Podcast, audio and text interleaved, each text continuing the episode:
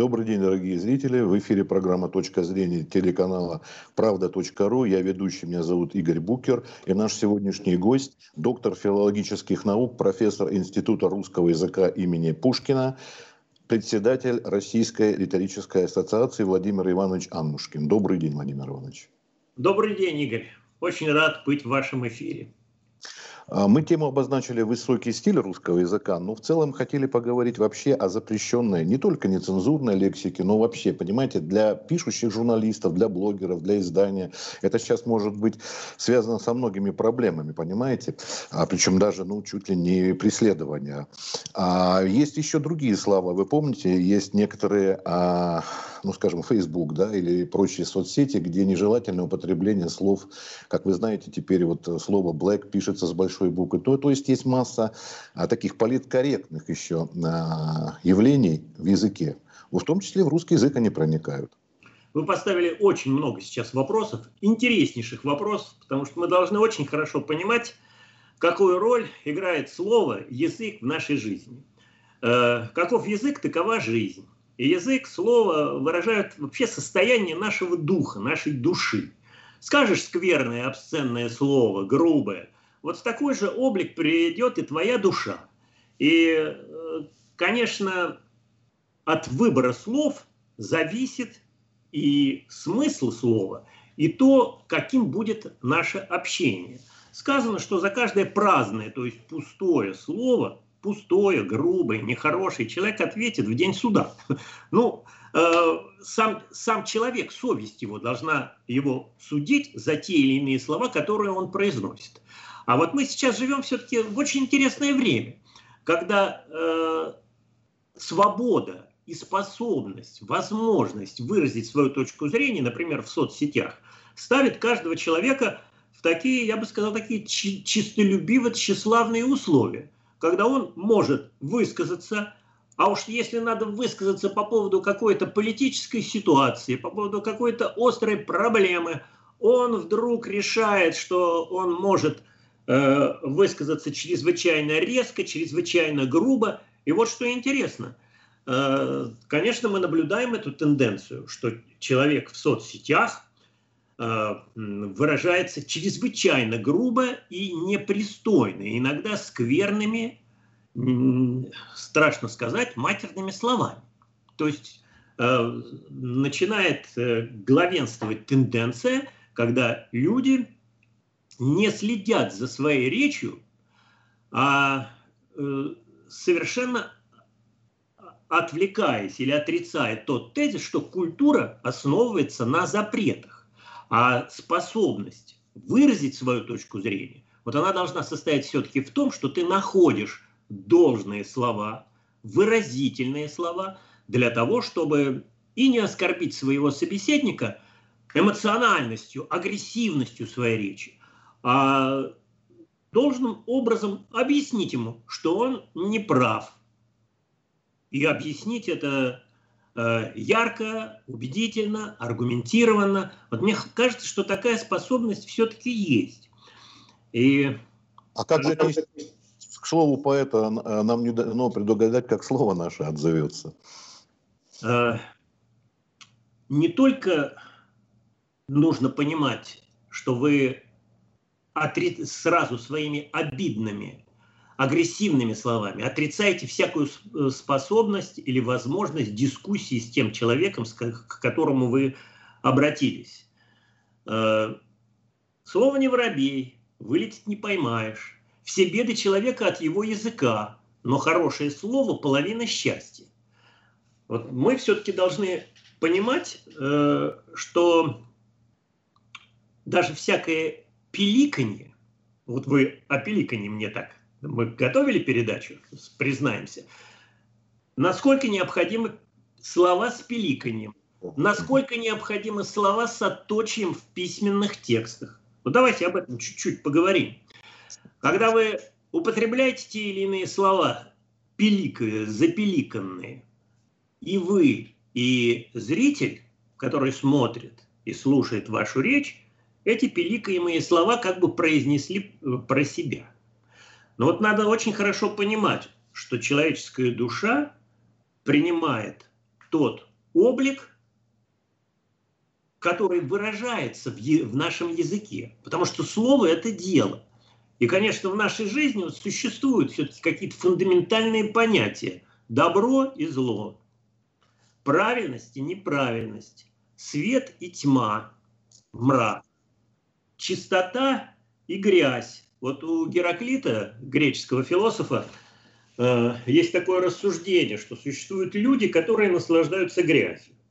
Вот представьте себе, э, в каком виде должна быть человеческая душа э, у человека, который написал 16 томов русского мата. Или в 90-е годы вообще эта тема была чрезвычайно модной. Заходишь в булочную и среди книжек видишь там словарь русского мата. Вот наша культура все-таки состоит в том, что мы не можем долгое время, я себя поймал на этой мысли, читая произведения э, замечательного поэта Баркова, секретаря э, Ломоносова. Барков писал такие скверные, остроумные, сексуальные поэмы, стихи. Когда у тебя уже взгляд, душа ну просто меркнет. Вот тебе становится тошно от того, что ты видишь столько вот этой самой обсценной, непристойной лексики. А для мальчишек, конечно, возможно, это было весело. И когда мы э, позволим себе порассуждать о поэмах Пушкина, Гаврилиада, «Царь Никита и сорок дочерей», ну что, их писал мальчишка, который ну, не собирался их публиковать. Понимаете? И у меня были такие собеседники, ученики э, в риторическом центре «Златоуст», которые говорили, что не мог Пушкин такого написать. Пушкин мог все написать, потому что Пушкин в конце жизни все-таки записал замечательные покаянные строки «И с отвращением листая жизнь мою». Но вот Пушкин понимал, что... Ну, Пушкин все, понимаете, он все охватил. От русского мата до самого высокого. От русского мата до самого высокого. Причем, вы знаете, вот э, как раз э, в, в тех текстах, которые публиковались в 90-е годы, у Пушкина есть очень много строк, которые э, можно записать только отточием. Но вот надо нам очень хорошо понимать, что э, средства массовой информации, так же как и ученые-исследователи – не должны слишком глубоко и некорректно залезать в личную жизнь человека. Это то, что очень характерно для современных средств массовой информации, для передач типа Бори, Бориса Корчевникова «Судьба человека», когда ну расскажите, расскажите, что же у вас было дальше.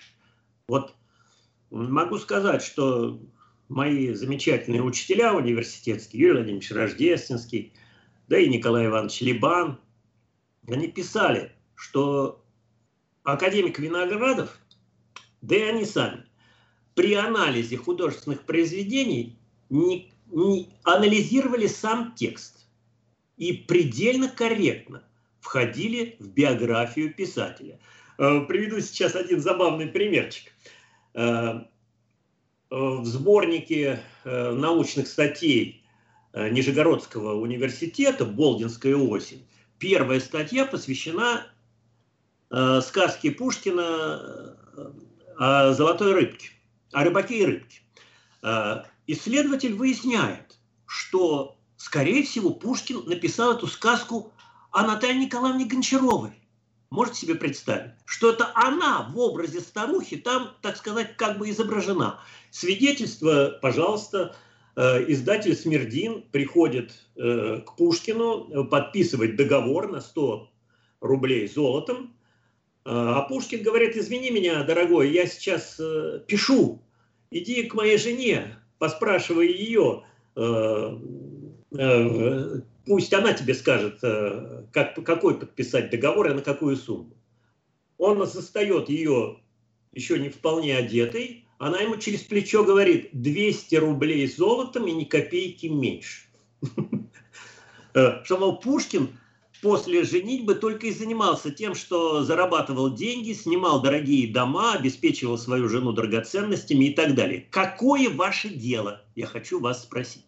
Вы должны читать э, произведения, тексты, которые написал Александр Сергеевич. И не лезьте, пожалуйста, вот в эту самую личную жизнь, которую можно истолковать самым различным образом. Вот сейчас одна красавица написала замечательную книгу о княгине Екатерине Романовне Дашковой, у которой принцип жизни был честь и совесть – вот основание счастья. Но в каждом энергично, честно, деятельно живущем человеке можно найти недостатки. И вот Екатерина Романовна Дашкова уже дискредитирована – Потому что, конечно, женщина была с характером. Конечно, она не позволяла никому э, ступить по ее взглядам неправильно. Она автор э, лучшего первого, первого русского словаря э, Российской Академии Наук. Владимир извините, а можно к нашему времени поближе вернуться? Есть такая группа э, Ленинград и Шнуров, вы знаете, да, может быть, слышали. У них был очень популярна песня на лабутенах. Есть два варианта. Один с матерным словом, другой без. А вот вы, как доктор филологических наук, понимаете, дело в том, что люди слышали и тот, и другой вариант. И когда слышат а, по нашим радиоканалам уже, естественно, так сказать, более культурный вариант, все равно вспоминает тот. Значит, я могу сказать, я горячий противник шнуровского творчества. Вот так можете это и записать. И когда Шнуров похваляется в Яндекс Дзен тем, что он написал очередное матерное стихотворение, я полагаю, что Шнуров это э, антикультурное, безумное творчество, потому что культура основывается на запретах.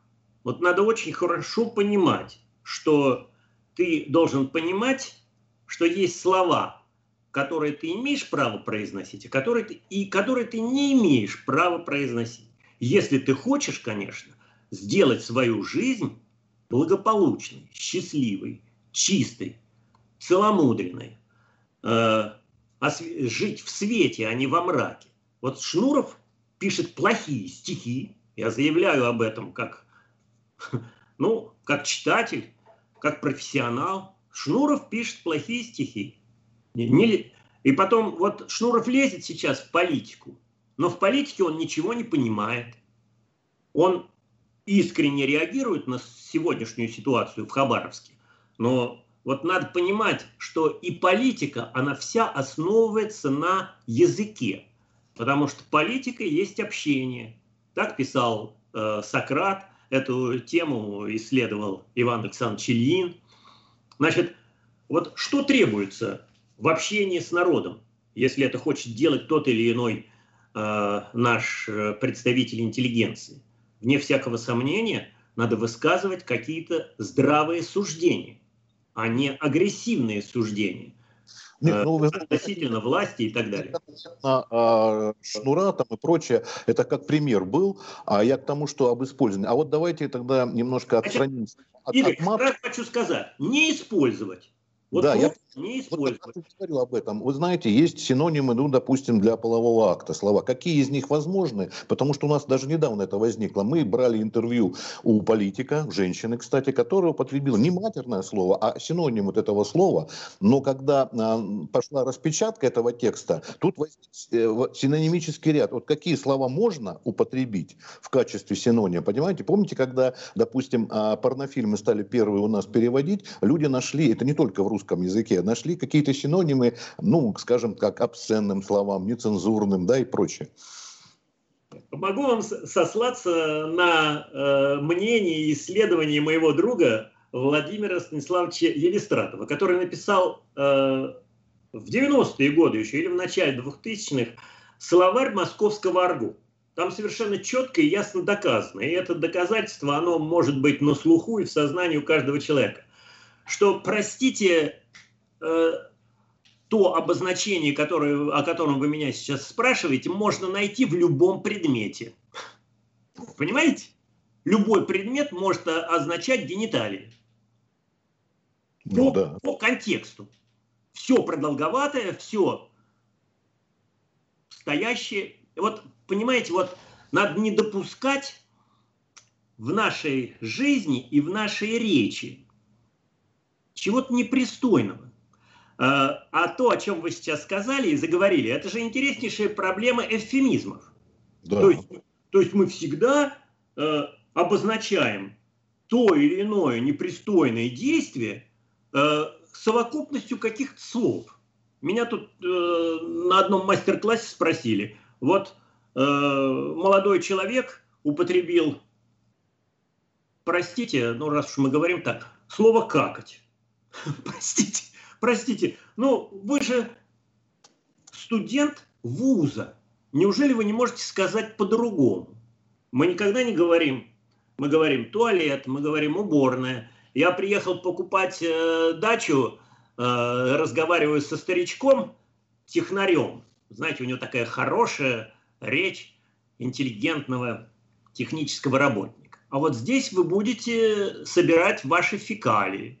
Ну, понимаете, существует очень много слов для того, чтобы, чтобы обозначить эти предметы. Вот простите, что мы, дорогие, э, дорогие наши слушатели и зрители, что мы говорим сейчас об этих вещах.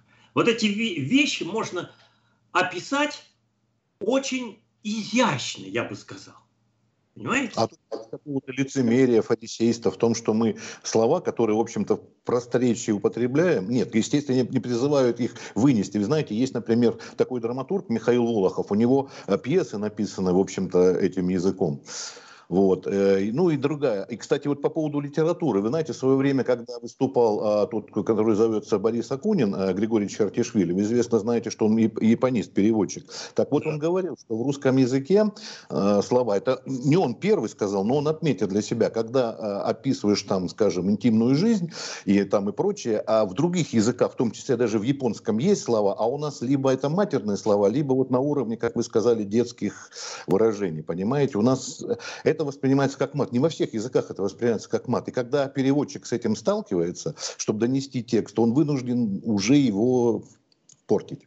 Хорошо, даю вам прямой э, э, по ассоциации пример. Э, стихи Рэмбо. Значит, когда я выйду там в поля, значит, он даже говорит «жо писсоре». Значит, на русский язык переводится «пущу струю». Или что-то что вот в этом духе, понимаете? Э, могу вам сказать, что вот русская литература и русский язык в этом смысле чрезвычайно богат. Богат своими намеками. У Пушкина очень много сексуальных стихов.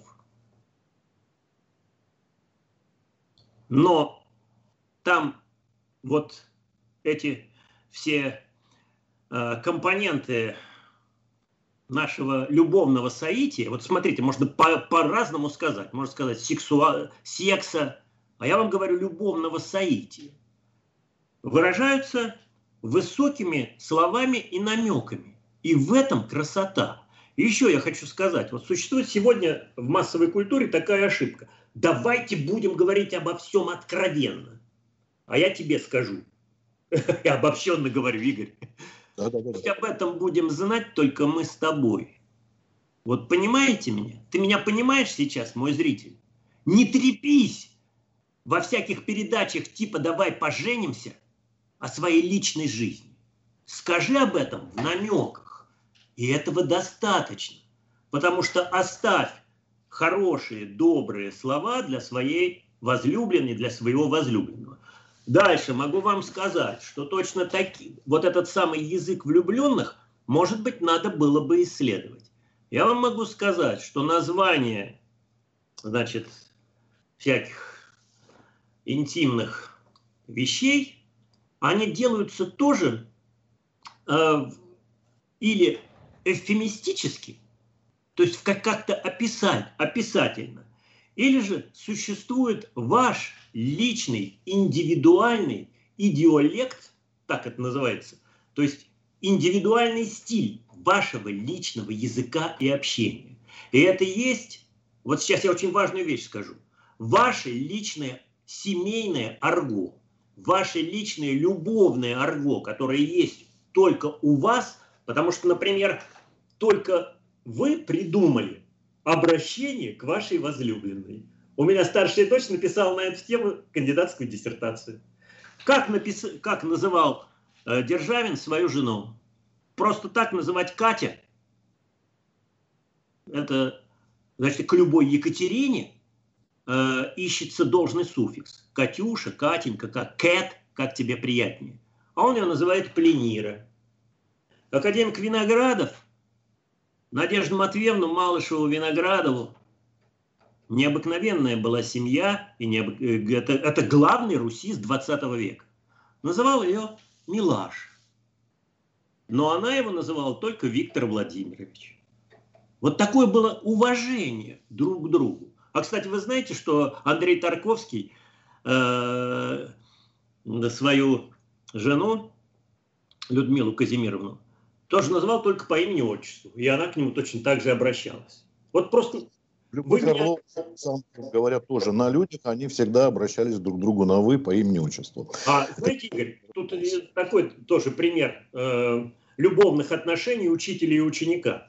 Вот мой учитель в Московском университете, я пришел к нему на втором курсе в литературный семинар, Николай Иванович Либан, который ходил только в черной, в черном костюме тройки и в черном галстуке и в белой рубашке, обращался к своим студентам только по имени-отчеству и на «вы».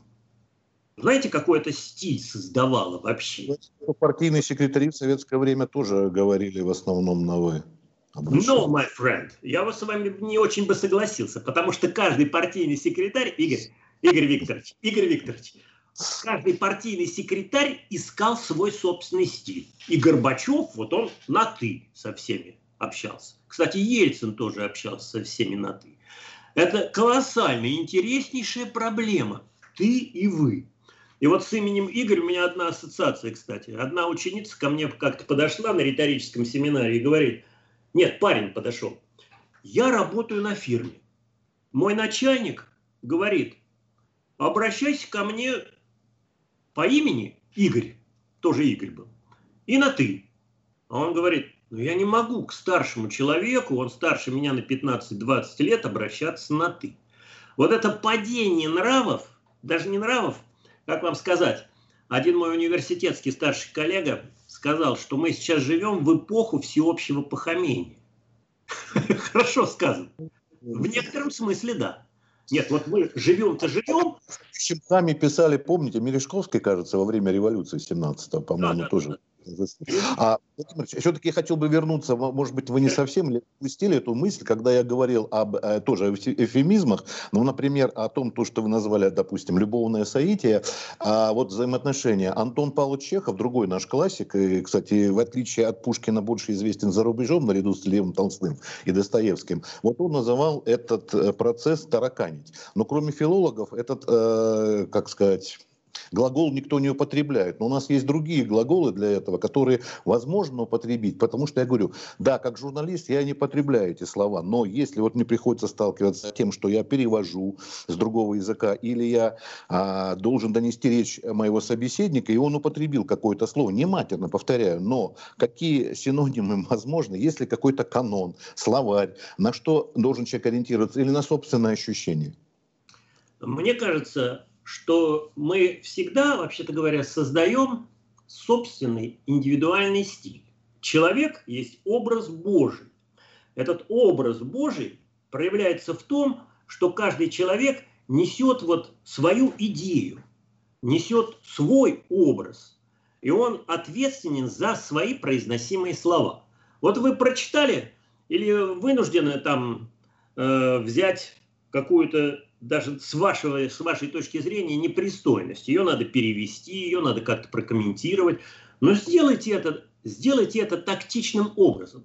Мне кажется, что наш язык настолько богат, что мы всегда найдем возможность перевести э, наш разговор э, в должный стиль. Потому что главное качество речи – уместность. Значит так, речь должна быть уместность, уместной, Речь должна быть богатой и выразительной, при этом она должна быть там, где нужно, предельно простой, так как простые э, народная пословица или какое-то догматическое религиозное утверждение, потому что оно предельно просто выражает суть человеческих отношений.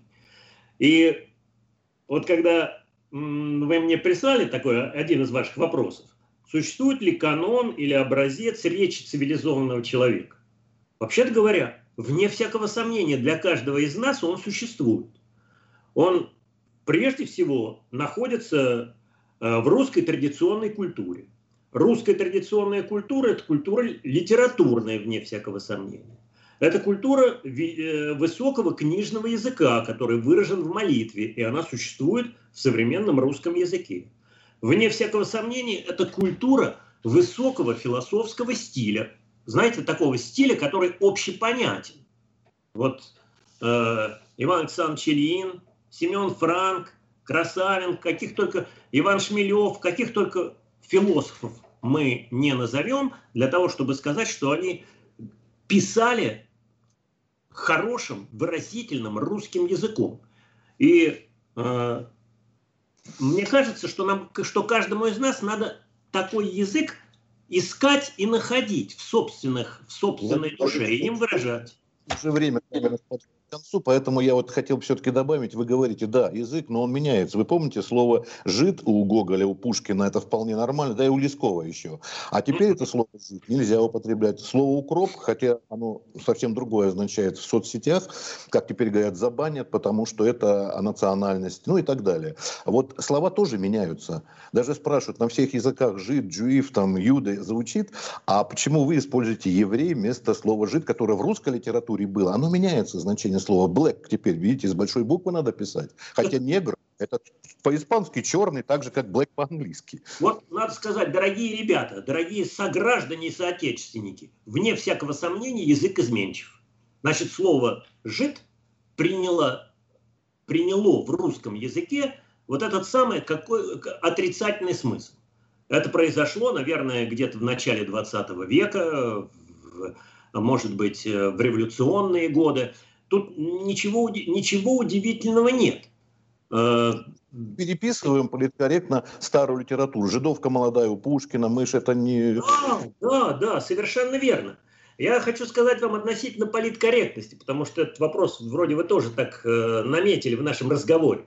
Надо, если политкорректностью называть правильность речи, то это, в общем-то, не политкорректность, потому что политкорректность родилась в 90-е, в начале, 20, в начале 20 века и запрещает нам негра называть негром, старого человека называть старым, представляя и женщин, и детей, и всякого хромого или слепого человека как жертву. Их нельзя называть этими словами. Вообще это связано с тем, что меняется как бы система ценностей. И вот она сейчас в западном мире как раз меняется. Вот надо сказать следующее. Я бы хотел дать такой совет или такую установку, как мне кажется, всем нам. Я за нее сейчас выступаю и борюсь. Конечно, культура должна основываться на традиции. Нельзя подменять прежние ценности. Надо красоту называть красотой, надо мудрость называть мудростью, без всякого лицемерия. Надо добро называть добром, а зло, зло злом, и скверну называть скверной. Но при этом, конечно, всякий человек должен быть творцом своей мысли, своего чувства, своей воли. И все это надо выразить в нашем языке. Дивным, могучим, поющим, правдивым, свободным, богатым, выразительным. Еще 200 синонимов. Это вы знаете, как у Высоцкого добро остается добро в нашем прошлом, будущем и настоящем. Есть у него такая песня Владимира Семеновича Высоцкого. Да. Вот практически то же самое, что вы сейчас сказали, у него это в песне было отражено. Вот, ну спасибо большое. У нас время подходит к концу. Мы полчаса с вами поговорили, а еще многих тем даже не затронули. Да. Да, спасибо огромное за а, интересный рассказ. И значит, с нами был профессор Института русского языка имени Пушкина, председатель Российской риторической ассоциации или ассоциации риторики. Тут я... Российская ассоциация исследователей, преподавателей и учителей риторики. Пусть так будет. Да, спасибо большое, всего доброго, до новых встреч. Спасибо.